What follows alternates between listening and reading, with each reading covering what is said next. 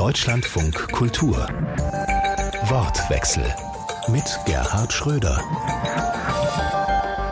Dazu ganz herzlich willkommen. Schön, dass Sie dabei sind. Daran gemessen, was wir jetzt erreicht haben, würde ich tatsächlich sagen, es ist eine Art Revolution. Karl Lauterbach war das, der Bundesgesundheitsminister im August dieses Jahres. Eine Art Revolution will er entfachen, damit die Krankenhäuser in Deutschland wieder gesund werden. Tatsächlich sind die in akuter Not. Viele sind von Insolvenz bedroht, liefern mäßige medizinische Qualität ab, haben Personalprobleme. Lauterbach will das jetzt angehen. Weniger Kliniken, mehr Qualität. So könnte man vielleicht das Leitmotiv umreißen, was davon zu halten ist und was das für die Krankenhäuser und die Patienten bedeuten würde. Darüber wollen wir heute diskutieren. Im Wortwechsel mit Erika Raab, sie ist Geschäftsführerin der Kreisklinik Groß-Gerau. Guten Tag, Frau Raab. Guten Tag. Armin Grau ist dabei, Gesundheitsexperte der Grünen im Bundestag. Herzlich willkommen, Herr Grau. Guten Tag. Und hier im Studio sitzt Jochen Schmidt, Professor für Versorgungsforschung in Dresden und Mitglied der Regierungskommission zur Krankenhausreform. Hallo, Herr Schmidt. Ja, hallo. Frau Raab, als Klinikleiterin kennen Sie die Probleme der Krankenhäuser aus der Praxis. Brauchen wir eine Revolution, wie Karl Lauterbach angedeutet hat, um die Krankenhäuser aus der Krise zu führen? Wir brauchen Veränderung, das ist klar. Weiter so funktioniert nicht, aber das ist das große Aber, das am Anfang der Diskussion steht. Wir brauchen erstmal eine Stabilisierung, um in eine wie auch immer geartete Revolution eintreten zu können. Das Problem an der Stelle ist derzeit ähm, die Zuspitzung der finanziellen schwierigen Lage in den Krankenhäusern. Wir haben momentan drei große ähm, ja, Scheidewege vor uns. Das erste Thema ist, es kommt das Weihnachtsgeld das müssen die Kliniken jetzt aufbringen im November. Der zweite Punkt, der uns erwartet, ist dann der Januar. Da geht es um die Verlängerung des bisher bestehenden fünf Tage Zahlungsziels. Noch immer wissen wir nicht, ob wir 30 Tage überbrücken müssen. Es gab vorher mal eine 30 Tage Zahlungsfrist der Kassen. Das war verkürzt worden, um die Liquidität zu stärken.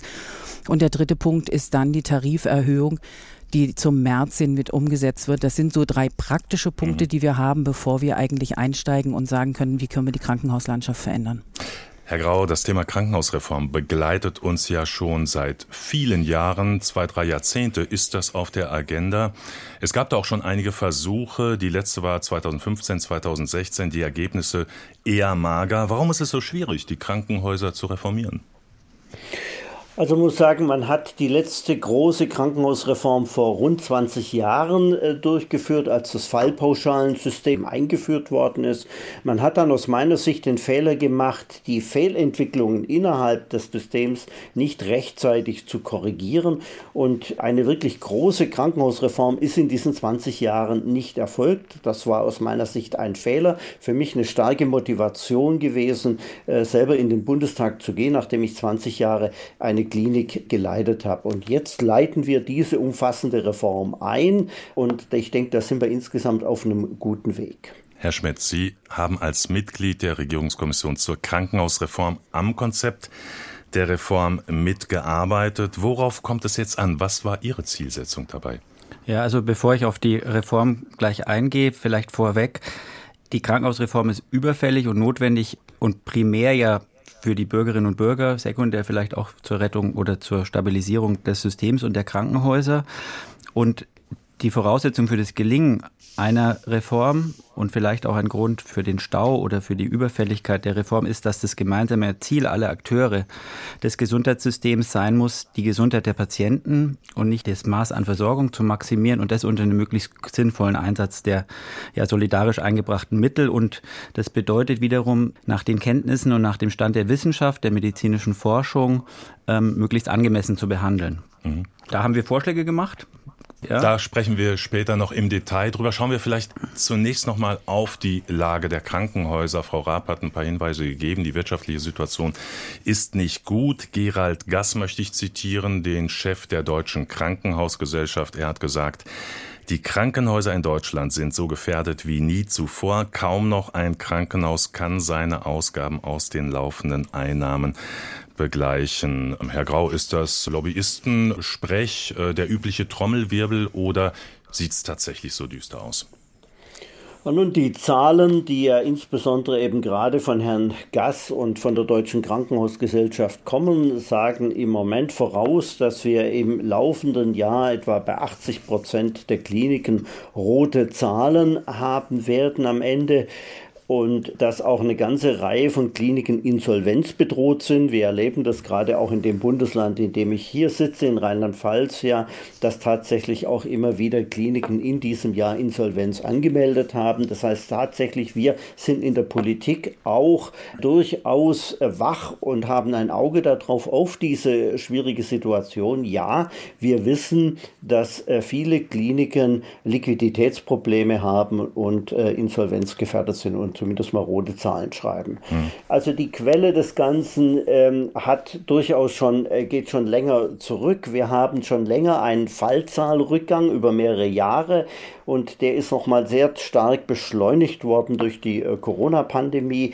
Im Mittel haben die deutschen Krankenhäuser etwa 13 bis 15 Prozent weniger Patientinnen und Patienten, die sie behandeln können. Und diese Einnahmen, die fehlen natürlich. Auf der anderen Seite sind die Kosten davon gelaufen durch die Inflation und die hohen Energiepreise infolge des Ukraine-Krieges. Und damit hat sich hier eine Schere aufgetan. Das Ganze wird erschwert durch eine Entwicklung, die auch schon sehr lange geht, ist nämlich, dass die Krankenhäuser ihre Investitionskosten von den mhm. Bundesländern, die dafür zuständig sind, seit Jahren unzureichend refinanziert bekommt und über die Fallpauschalen, und da machen wir jetzt eben auch eine große Reform, immer sehr stark in die Mengenausdehnung gehen musste, um die Kosten wieder zu erwirtschaften. Mhm.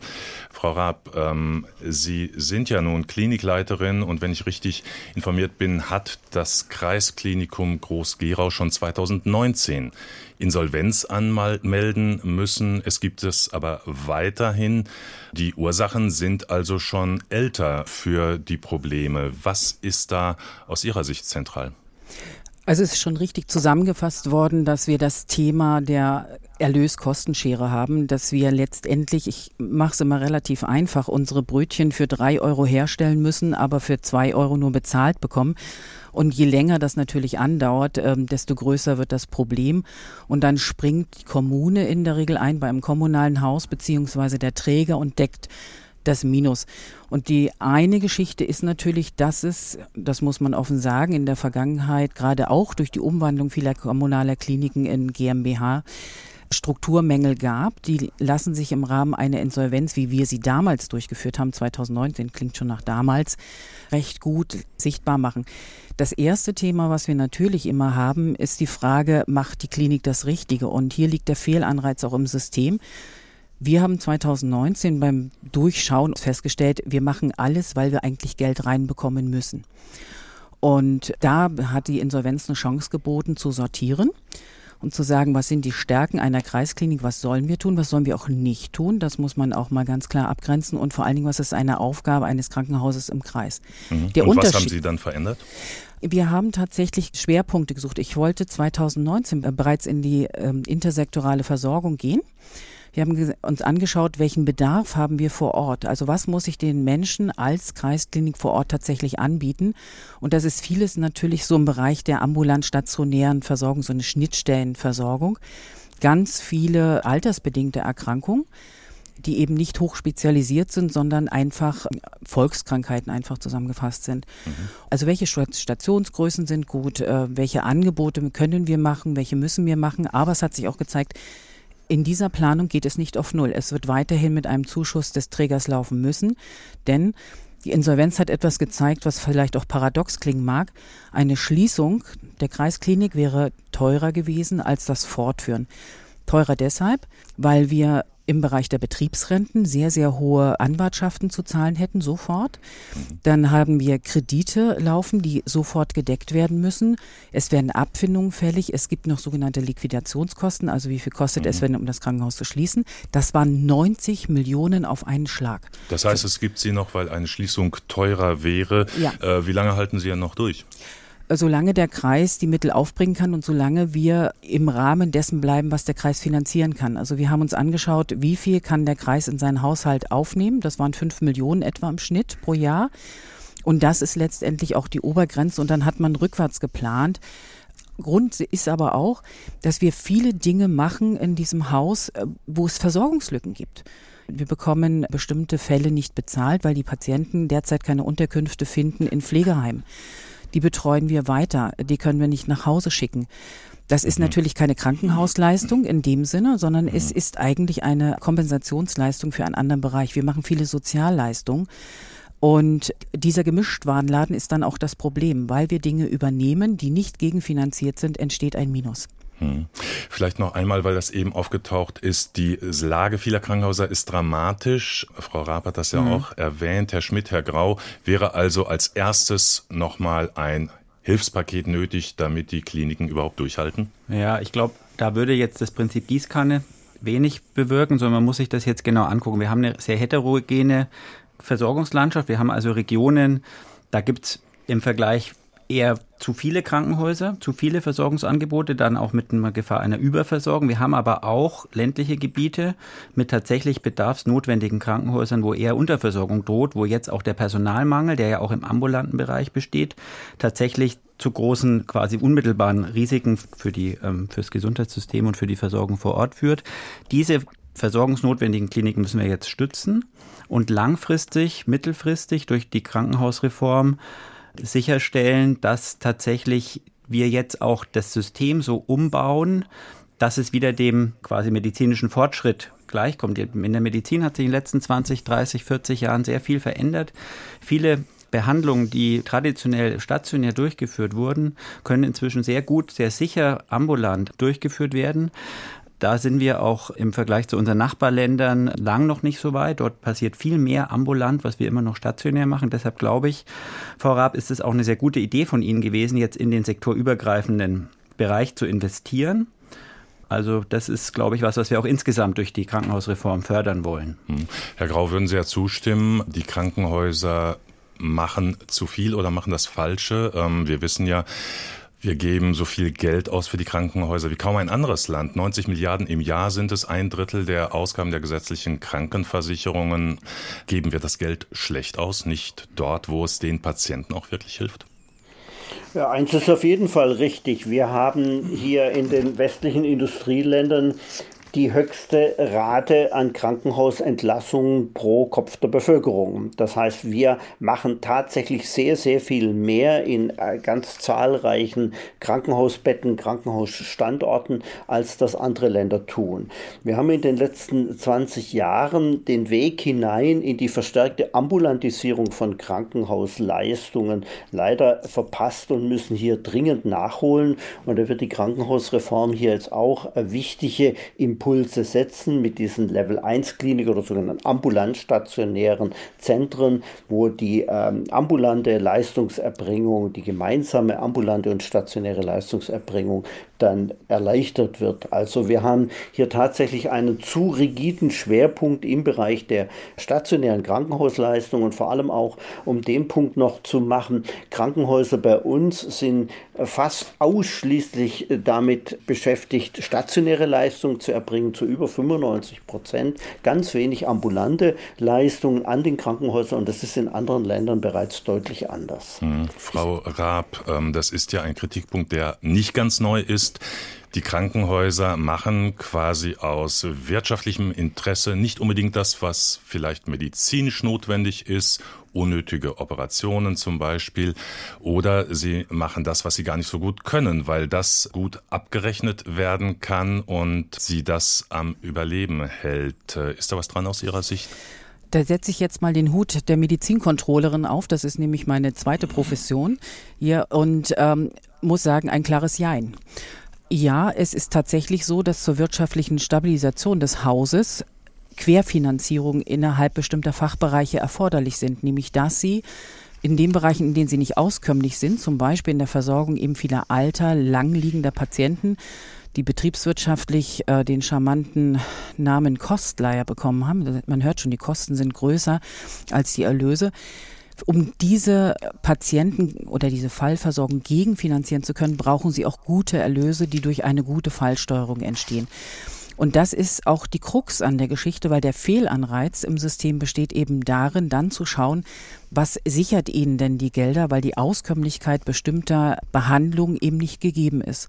Und einen Aspekt möchte ich dann noch zusätzlich einfließen, weil Sie vorhin vom Prinzip Gießkanne sprachen. Grundsätzlich stimme ich Ihnen zu, dass ähm, die Verteilung der Gelder entsprechend gesteuert werden muss, aber der Punkt ist, wir haben gar nicht die Zeit derzeit eine echte Bedarfsnotwendigkeit so zu ermitteln, dass wir eine Stabilisierung im System haben, nämlich die Krankenhäuser halten, die wir behalten wollen und auf der anderen Seite bedarfsnotwendig verteilen.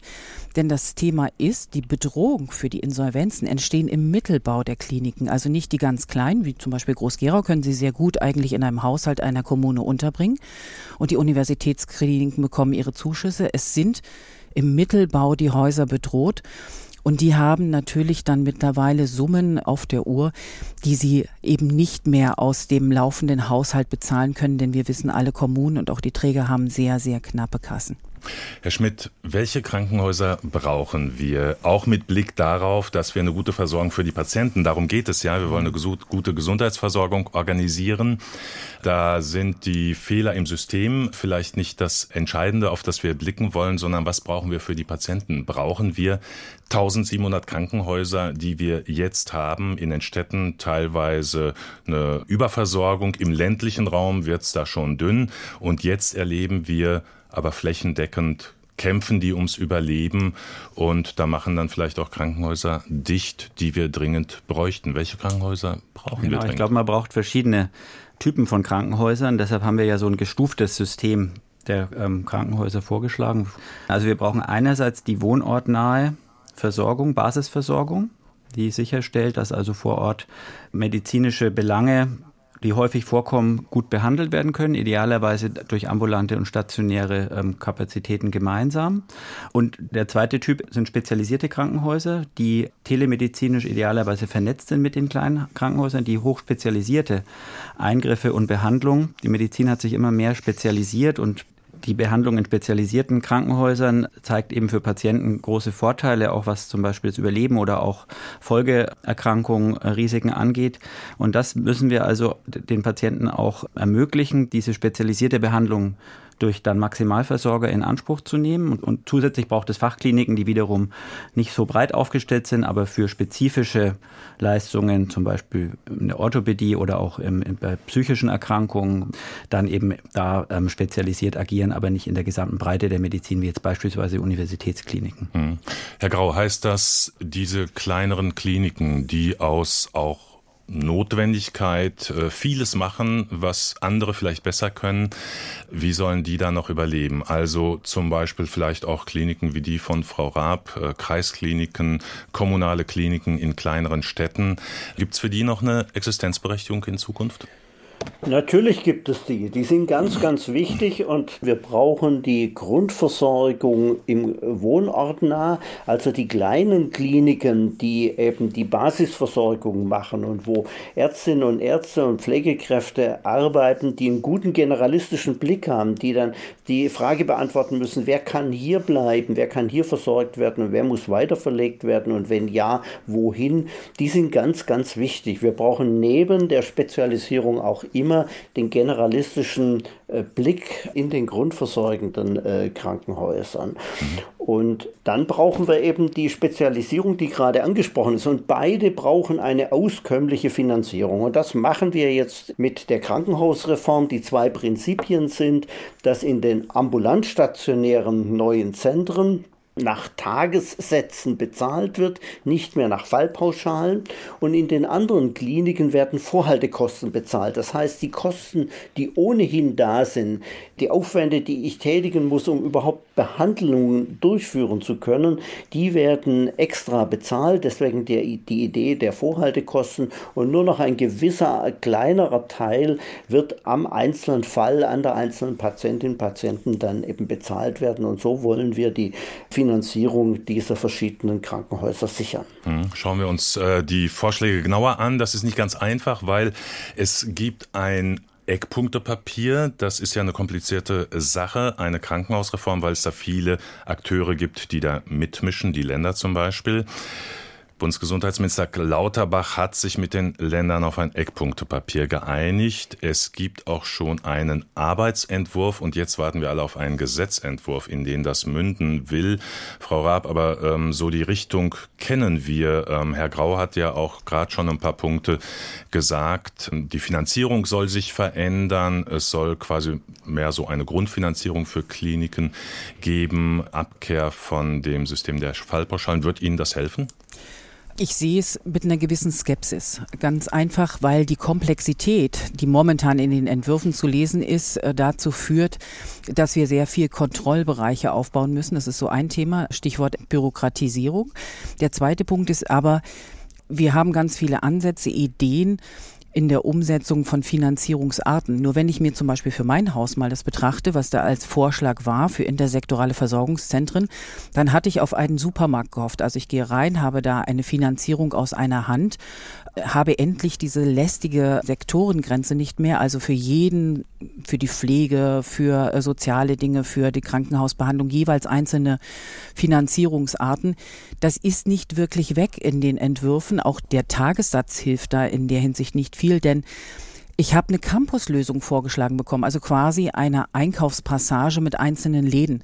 Und das ist eigentlich nichts anderes als eine Zusammenführung von Einzelangeboten, aber nicht mhm. wirklich der große Wurf. Und das ist eben die Kritik. Da kommt keine Auskömmlichkeit rein, denn ich muss für jeden Bereich ein Kontrollsystem vorhalten. Das also, wäre der Vorschlag ja. für Ihre Klinikumwandlung genau. in eine Art Versorgungszentrum, ja.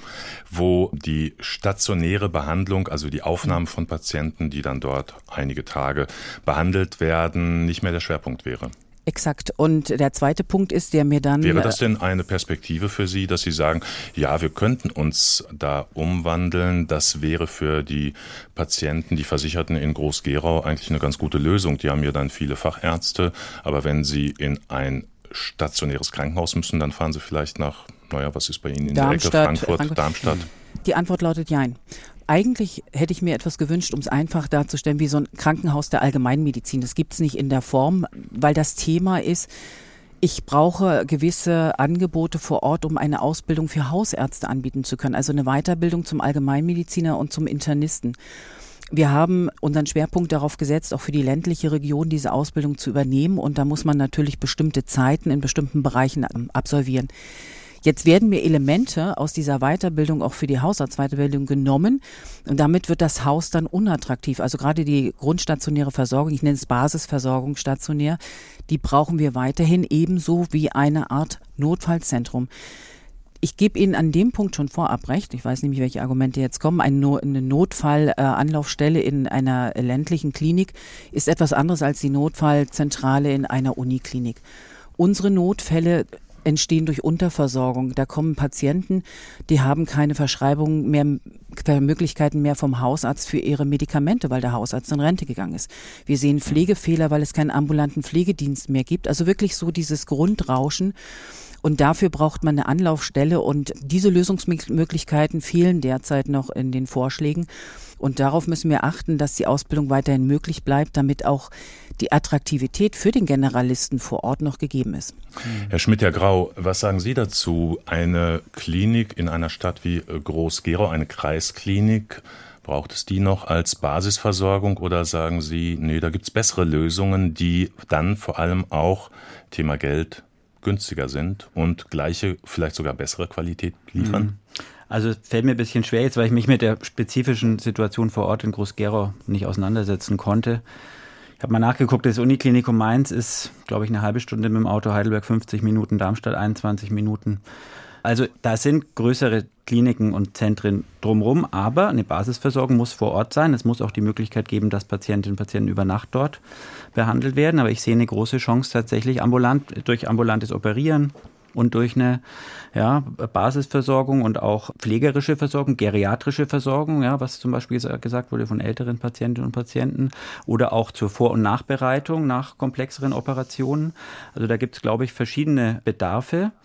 Und der Punkt, den Frau Raab angesprochen hat, mit den quasi alles aus einer Hand, da versuchen wir eben, und ich glaube, das ist einer der wirklich wesentlichen Aspekte des Reformvorschlags auch die Planung im ambulanten und stationären Bereich. Also wir haben ja in Deutschland ein segmentiertes System. Wir haben unterschiedliche Zuständigkeiten für den ambulanten und stationären Bereich. Wir haben für den ambulanten Bereich die kassenärztlichen Vereinigungen, die machen die Planung, ja, welcher Arzt sitzt wo.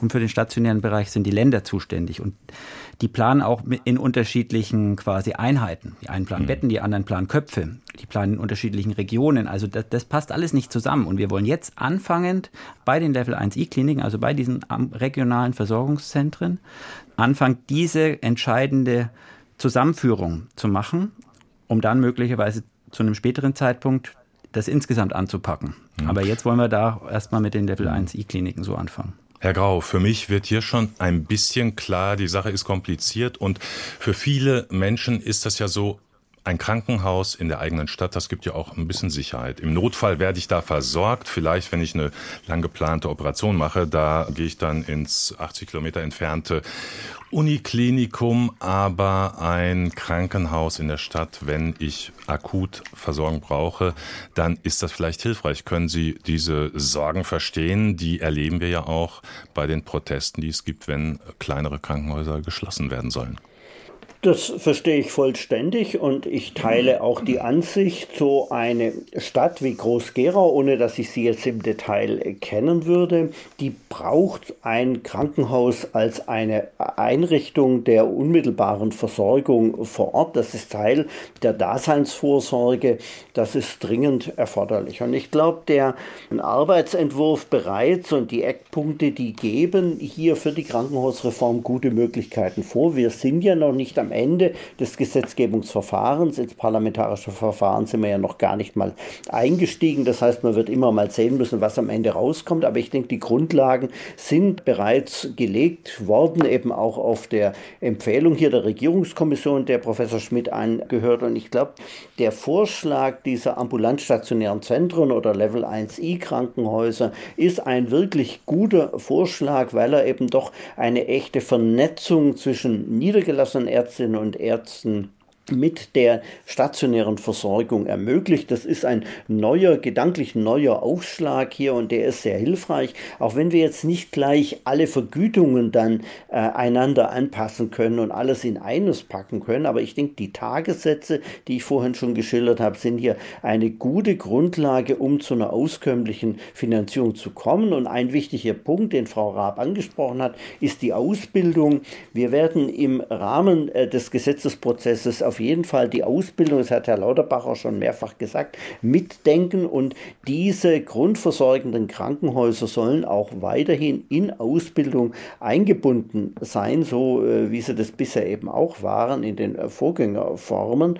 Äh, das ist ganz wichtig, um hier Generalisten, Allgemeinmediziner, Hausärztinnen, Hausärzte auch auszubilden und das wird schon mitgedacht werden. Ja, ja sehe ich ganz genauso. Und die andere Sache, die wir in den Level 1i-Kliniken, aber auch generell fördern, fördern wollen oder vorschlagen zu fördern, ist, dass auch Pflegende mehr Verantwortung übernehmen, Aufgaben noch mehr delegiert bekommen, vielleicht auch in Einzelfällen quasi ärztliche Leistungen substituieren, also selbstständig mit eigener Verantwortung auch umsetzen können. Und in diesen Level 1i-Kliniken soll eben auch Pflege, auch Pflegeausbildung eine wichtige Rolle spielen. Und das ist auch, glaube ich, auch gerade ganz wichtig, weil ja im Pflegebereich der, der Personalmangel vielleicht neben den medizinischen Fachangestellten im ambulanten Bereich besonders ausgeprägt ist und ja auch dazu führt, dass schon ganze Stationen in Kliniken nicht mehr betrieben werden können, weil einfach das nötige Personal nicht da ist. Mhm, sagt Jochen Schmidt, Professor für Versorgungsforschung in Dresden und Mitglied der Regierungskommission zur Krankenhausreform hier im Wortwechsel in Deutschlandfunk Kultur. Wir sprechen über die geplante Reform der Krankenhäuser, die Notlage vieler Kliniken und wie man sie lindern könnte. Wir sprechen darüber mit Erika Raab, Geschäftsführerin der Kreisklinik im hessischen Groß-Gerau. Und mit dabei ist auch noch der grünen Politiker Armin Grau. Es geht bei der Krankenhausreform ja auch darum, wie können wir eine gute Versorgung sicherstellen. Ein Befund den es gibt schon seit einigen Jahren, ist, viele Kliniken liefern schlechte Qualität ab. Wir haben das gehört, vielleicht auch, weil sie es müssen, aus wirtschaftlichen Notwendigkeiten. Das ist ja auch ein zentraler Punkt in dem Entwurf, in den Konzepten der Regierungskommission, Herr Schmidt, auch von Karl Lauterbach, die Qualität der medizinischen Leistung soll im Vordergrund stehen. Es soll bundeseinheitliche Standards für die Kliniken geben. Die müssen sie erfüllen, um überhaupt dafür bezahlt werden zu können. Warum ist das so wichtig, wenn Kliniken nicht so gute Qualität abliefern? Wo zieht man da die Grenze? Ja, also da gibt es eben wichtige wissenschaftliche Befunde, die zeigen, dass eine bestimmte Ausstattung oder auch bestimmte quasi Prozesse, diagnostische Prozesse, aber auch im Bereich der Therapie mitentscheidend sind oder unabhängig dazu beitragen, wie das Ergebnis für den Patienten ist, wie die Lebensqualität danach ist, wie die Komplikationen sind, auch wie viel vielleicht Folgebeschwerden es gibt und auch wie das Gesamtüberleben ist, beispielsweise bei Krebs es ist einfach wichtig für die Bevölkerung, diesen auch internationalen Standard an Behandlung anzubieten. Und da haben wir jetzt vorgeschlagen, die momentane Situation, wo wir große Fachbereiche haben, die Fachabteilungen zum Beispiel für innere Medizin abzulösen durch kleinteiligere sogenannte Leistungsgruppen, beispielsweise für Diabetologie oder Lebererkrankung, Lungenerkrankung, ja, wo wir dann spezialisierte Anforderungen stellen. Wie viel Personal muss hier vorgehalten werden? Welche apparative Ausstattung ist notwendig, um hier quasi nach dem Stand der medizinischen Wissenschaft auch behandeln zu können. Und das soll dann auch eine höhere Transparenz für die Bürgerinnen und Bürger ermöglichen, also zu sehen, welche Krankenhäuser sind für mich die richtigen Anlaufstellen bei welchen Beschwerden. Das ist die Idee. Frau Raab, aus Ihrer Sicht der richtige Ansatz? Er suggeriert, dass wir keine Qualität oder eine beschränkte Qualität haben. Und da an der Stelle muss ich vehement mal widersprechen. Wir haben Strukturprüfungen in den Häusern. Also bestimmte Leistungen dürfen wir nur anbieten, wenn wir bestimmte Geräte, bestimmtes Personal, eine bestimmte Struktur vorhalten. Das gibt es schon länger. Das ist nicht neu. Wir haben ziemlich viele Qualitätsprüfungen auf unterschiedlichen Ebenen. Da ist schon ganz viel und übrigens auch ein Großteil der Bürokratie zu sehen. Und äh, die Prüfungen sind schon lange, lange umgesetzt. Das Thema, dass wir Strukturen brauchen, die in bestimmten Bereichen quasi auch gegenfinanziert wird, das ist eigentlich das, was die Kliniker immer sehen. Und ich wehre mich an der Stelle immer ganz deutlich, wenn zu den bestehenden Prüfungen, die wir haben, noch etwas obendrauf kommt, was letztendlich nur zu einem Mehr führt an Aufwand. Da appelliere ich an der Stelle, dass wir uns alle Instrumente, die bereits da sind, nur eine Zahl mal für Sie. Wir haben über 980 Abrechnungsarten. Wir haben jährliche Qualitätsprüfung. Wir haben die GBA-Notfallstufen, die einfach sagen, welches Krankenhaus darf eigentlich welche Notfallversorgung machen. All das ist schon da. Und an der Stelle muss ich ganz laut und deutlich mal ein Veto einlegen. Wir haben eine Qualität. Worüber wir diskutieren müssen, ist, wie bilden wir Ergebnisqualität ab? Also das, was hinten rauskommt. Wir diskutieren über Strukturqualitäten, weil wir davon ausgehen, bestimmte Strukturen geben bestimmte Ergebnisse. Aber für die Aber Patienten ist ja entscheidend, wie gut wird ja. ihre Krankheit behandelt und wie gut sind etwa bei Krebs dann auch die Überlebenschancen. Herr Grau, ist das für Sie so klar, dass wir dann Qualitätsproblem in vielen Kliniken haben, dass wir angehen müssen, zum Beispiel durch Standards, die dann für alle Kliniken gelten? Also ich will jetzt gar kein Urteil fällen über die deutsche Krankenhauslandschaft insgesamt. Es gibt ja die Daten der OECD, die zeigen, dass wir in Deutschland besonders viel Geld ausgeben im Gesundheitswesen einerseits, aber auf der anderen Seite etwa bei vermeidbaren Todesfällen gar nicht so gut dastehen. Jetzt einfach grosso modo mal gesprochen. Ich habe mich 25 Jahre beschäftigt mit der Qualitätssicherung beim Schlaganfall als Oberarzt und dann als Klinikleiter und ich kann zumindest mal eines sagen, wir haben haben heterogene Qualität. Das ist äh, definitiv so. Wir haben einfach sehr große Unterschiede in verschiedenen Regionen und das müssen wir verbessern. Die Menschen in unserem Land haben, egal wo sie leben, egal wo sie krank werden, überall das Recht auf ausreichend gute Qualität. Damit will ich gar nicht sagen, Deutschland hat insgesamt ein Qualitätsproblem, aber wir haben zumindest mal sehr heterogene Ergebnisse. Und es ist einfach auch so gewesen, als man vor 20 Jahren, und das habe ich damals sehr aktiv in zwei Krankenhäusern mitgemacht, die äh, Fallpauschalen eingeführt hat, mir gesagt, man muss diese Fallpauschalen begleiten durch Qualitätssicherungsmaßnahmen, weil es einen Trend gab zu möglichst kostengünstiger Leistungserbringung. Und das hat man unzureichend gemacht. Und es ist jetzt so wichtig in der jetzigen Krankenhausreform, dass man diesen Qualitätsaspekt ganz stark nach vorne fährt. Strukturqualität, wie sie in der Definition der Leistungsbereiche drin sind, dann wird man Prozessqualität nehmen müssen, das zum Beispiel in meinem alten Bereich Schlaganfall die Zeiten, bis mhm. man beginnt bei einem Patienten nach einem Schlaganfall und dann auch die Ergebnisqualität. Prozessqualität, Strukturqualität, vielleicht geht es auch einigen so wie mir, da kommen nicht mehr alle mit. Für Patienten ist ja entscheidend,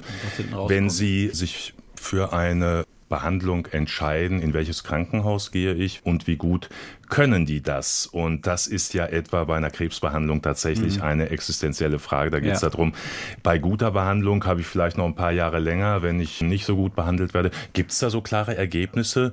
Also ja. in Fachkliniken, in Unikliniken oder halt Kliniken auf dem Niveau sind die Resultate deutlich besser als in ja. weniger guten Kliniken. Krebs ist ein sehr gutes Beispiel. Also Krebs ist die zweithäufigste Todesursache in Deutschland und bei Krebs gibt es besonders viel Fortschritt.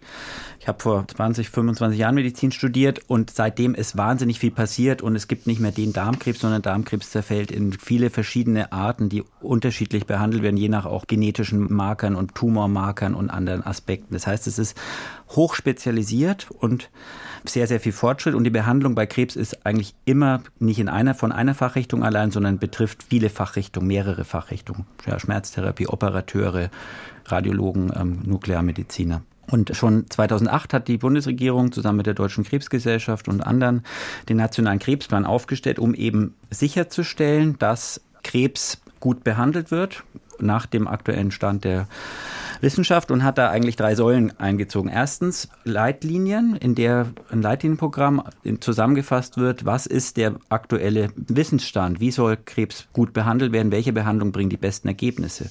Dann hat man Qualitätsindikatoren gebaut aus diesen Leitlinien, also Marker, die anzeigen, welche Krankenhäuser diese Kriterien nach den Leitlinien erfüllen und hat dann ein Zertifizierungsprogramm gemacht, um sicherzustellen und auch überprüfbar sicherzustellen, dass diese Qualität erbracht wird, so wie es in den Leitlinien mhm. steht. Und die werden überprüft und die Kliniken, die sich da überprüfen lassen, kriegen ein Zertifikat der Deutschen Krebsgesellschaft in dem Fall.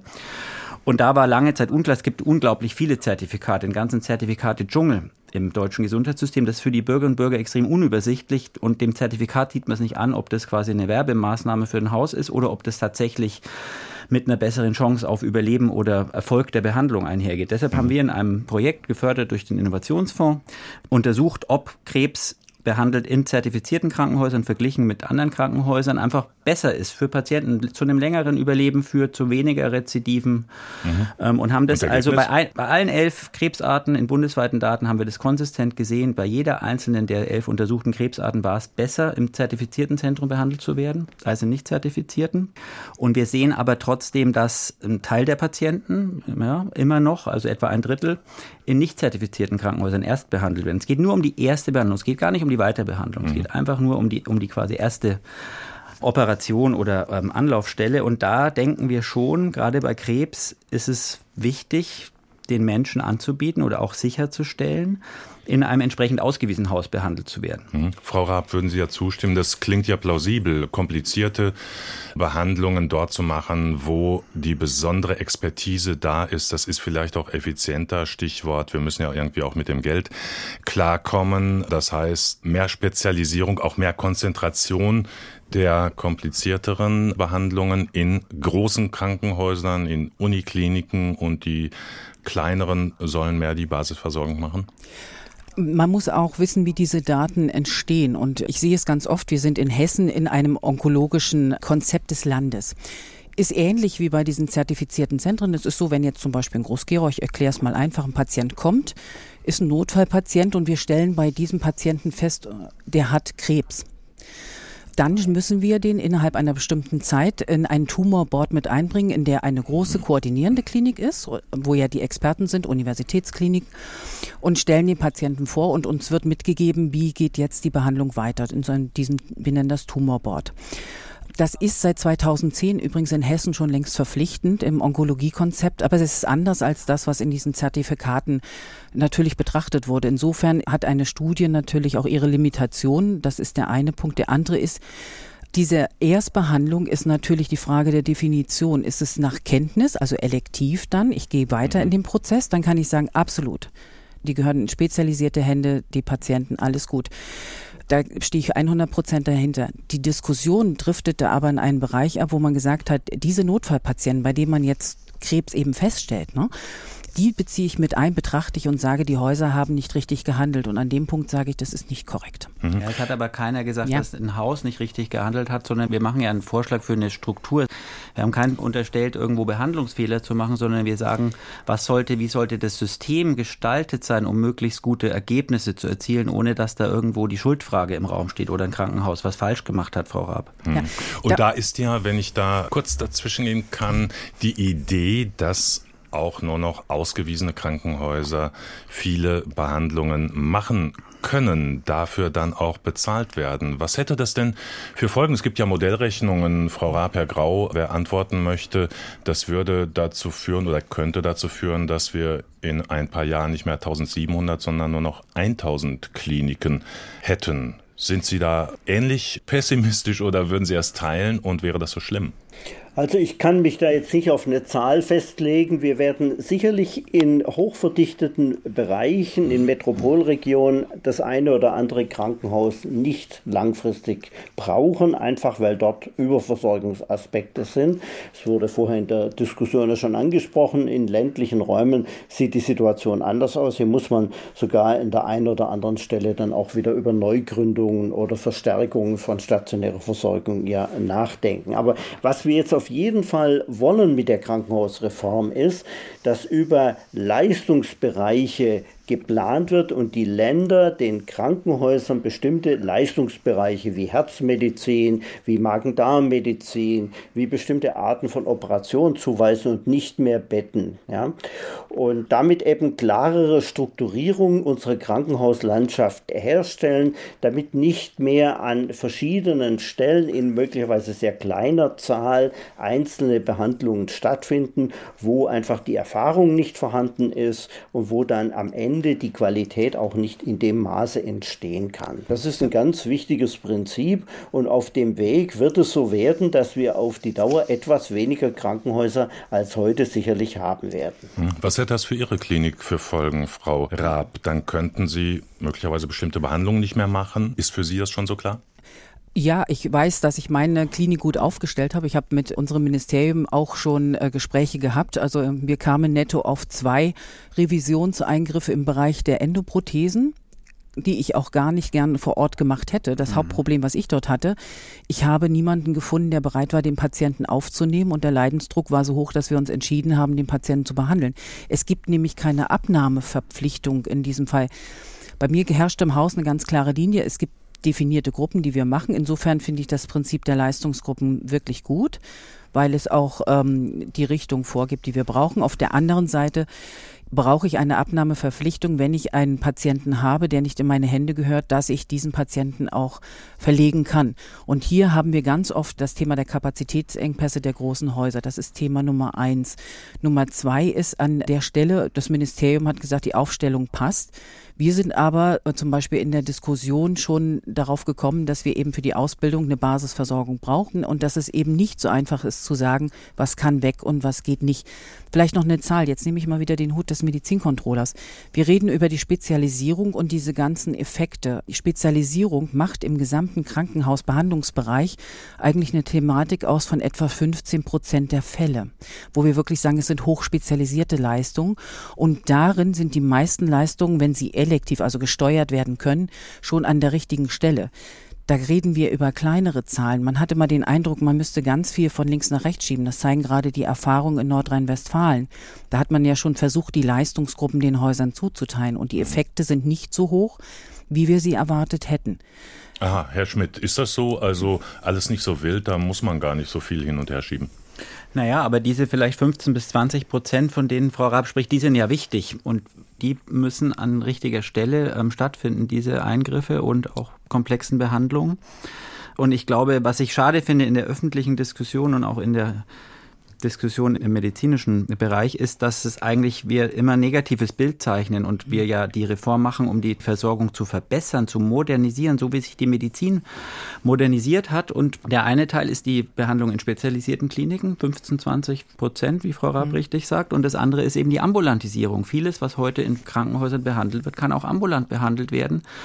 Und eine ambulante Behandlung ist auch für die meisten Menschen angenehmer, als über Nacht oder ja, länger im Krankenhaus zu sein. Und auch das wäre quasi ein wichtiger Schritt, der auch dann wiederum, ja, wir haben ein solidarisch finanziertes System. Ja, wir haben zwar betriebswirtschaftliche Anreize von Krankenhäusern, aber wir haben ein volkswirtschaftlich solidarisch finanziertes System. Da hängt auch der Wirtschaftsstandort irgendwo mit dran, weil ja quasi die Hälfte des Beitrags vom Arbeitgeber bezahlt wird. Also wir müssen schon auch da gesamtgesellschaftlich denken und nicht unbedingt immer nur betriebswirtschaftlich für Kliniken, sondern wir haben primär ja ein solidarisches System. Herr Grau, müssen Sie sich den Schuh auch ein bisschen anziehen, wenn Herr Schmidt sagt, die Diskussion wird so unter negativen Vorzeichen geführt, nämlich Angst vor Krankenhausschließungen, Kliniksterben und nicht das Positive als Ziel auch zu formulieren, nämlich gute Versorgung. Und wenn ein Krankenhaus in ein Versorgungszentrum umgewandelt wird, dann muss das nicht schlecht sein. Warum gelingt das nicht? Ja, das ist unsere Aufgabe als Politiker, eben die großen Chancen dieser Krankenhausreform nach vorne zu tragen. Das ist ganz wichtig. Wir haben ja eingangs gesagt, dass die Krankenhäuser in einer sehr schwierigen Situation sind. Und da muss man positiv wirklich sagen, die Reform ist die große Chance, ein Krankenhaussterben, ein ungeregeltes Krankenhaussterben zu vermeiden und die Versorgung der Bevölkerung, die flächendeckende Versorgung weiterhin auf hohem Niveau und sogar auf besserem Niveau zu sichern. Das sind die ganz, ganz wichtigen Botschaften, die wir hier auch nach außen tragen wollen. Wenn wir gar nichts täten jetzt, dann hätten wir in fünf bis zehn Jahren wirklich eine katastrophale Versorgungssituation. Dann würde es tatsächlich ungeregelt eben viele Krankenhäuser gar nicht mehr geben und dem wollen wir jetzt entgegenwirken durch die vielen Elemente der Reform. Verschärft, Frau Raab, vielleicht äh, die Frage an Sie. Wird die Situation ja auch noch dadurch, dass wir schon jetzt das Problem haben, viele Krankenhäuser leiden darunter, sie können Leistungen gar nicht mehr anbieten, weil ihnen das Fachpersonal fehlt. Das können Ärzte sein, aber immer häufiger auch Pflegekräfte. Das wird ja in den nächsten Jahren eher noch verschärft werden, dieses Problem. Spricht das nicht dafür, auch die Ressourcen zu bündeln, damit wir wirklich noch eine gute Versorgung aufrechterhalten können, also stationär nur dort, wo es unbedingt nötig ist? In der Theorie gebe ich Ihnen recht, dass die Bündelung natürlich von Ressourcen ganz wichtig ist, weil wir haben, das ist sichtbar, bis 2040 eine ganz große Aufgabe vor uns. Da werden immer mehr Menschen krank werden und in diesem System von weniger Menschen betreut werden müssen. Das ist nun mal so, der Fachkräftemangel trifft also auf eine alternde Bevölkerung. In meiner Klinik selbst habe ich ein Paradoxon. Seitdem wir gesagt haben, wir gehen ganz klar in den Bereich der intersektoralen Versorgung, und schaffen Hybridmodelle. Zum Beispiel, wenn ein Patient kommt, geht er erst bei uns auf die Hybridstation und wir schauen, ist der ambulant, ist der stationär. Habe ich sehr viel Personal. Ich habe keinen Personalmangel im Bereich der Pflege.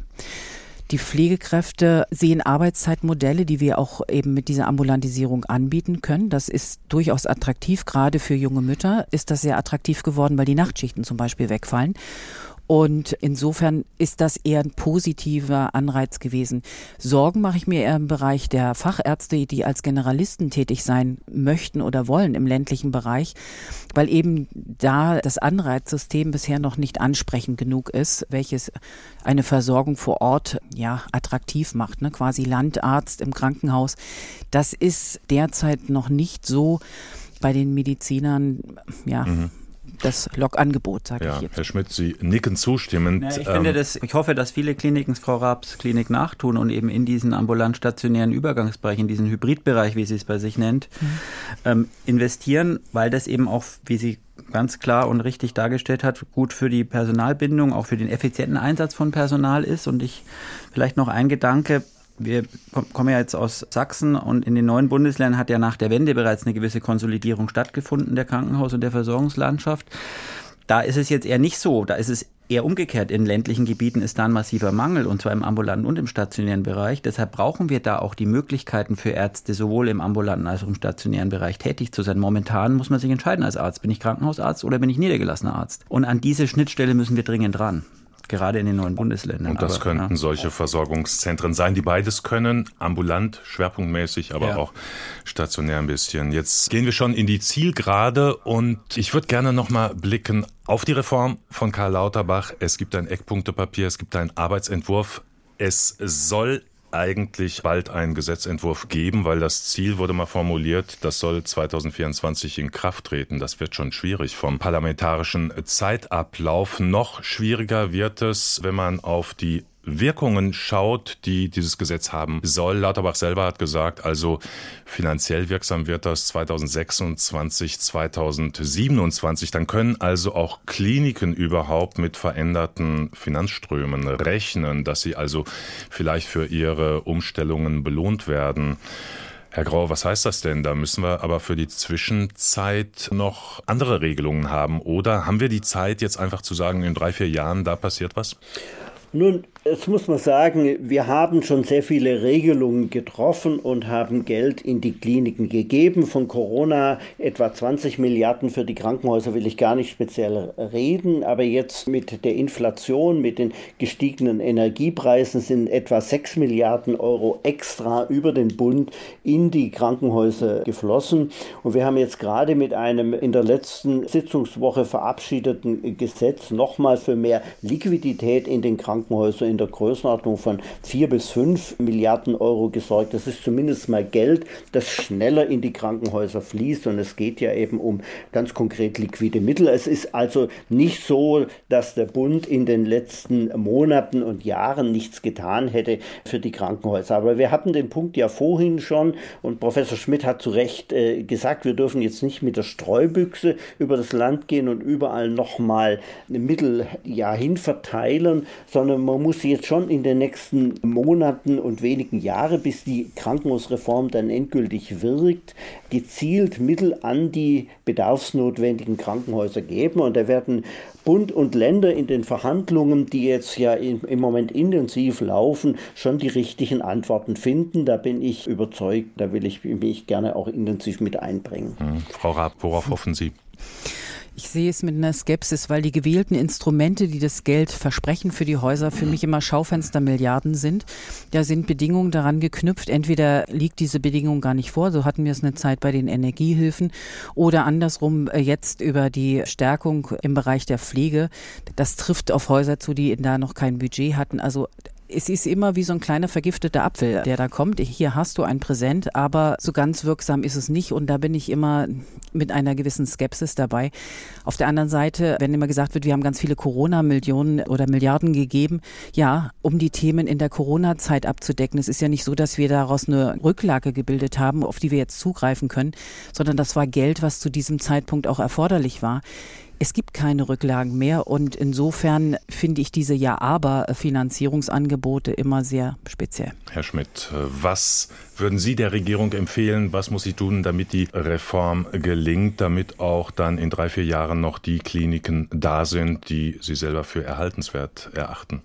Naja, zuallererst muss man jetzt tatsächlich kurzfristig überlegen, welche Krankenhäuser sind bedarfsnotwendig. Ich denke, da gibt es Kriterien und da wirksame Auffanglösungen, Finanzierungslösungen dann erarbeiten. Und dann ist, glaube ich, jetzt ganz entscheidend, dass die Akteure, Bund und Länder und auch die Selbstverwaltung sich konstruktiv zeigen und gemeinsam das nicht weiter verwässern, was wir haben und um eine mutige Reform rauskommt, die dann tatsächlich längerfristig auch die Weichen richtig stellt, um wenn sie dann voll wirkt, in fünf, fünf Jahren ein modernisiertes Versorgungssystem zu haben. Mhm. Also eine ganze Menge ist noch unklar. Wir werden das weiter verfolgen, auch hier auf diesem Sendeplatz im Wortwechsel. Heute über die Reform der Krankenhäuser. Wir haben diskutiert mit Erika Raab. Sie ist Geschäftsführerin der Kreisklinik Groß-Gerau in Hessen. Armin Grau war dabei, Gesundheitsexperte der Grünen im Bundestag und Jochen Schmidt, den haben wir zuletzt gehört, Professor für Versorgungsforschung in Dresden und Mitglied der Regierungskommission zur Krankenhausreform. Deutschlandfunk Kultur Wortwechsel. Überall, wo es Podcasts gibt. Und in der DLF Audiothek.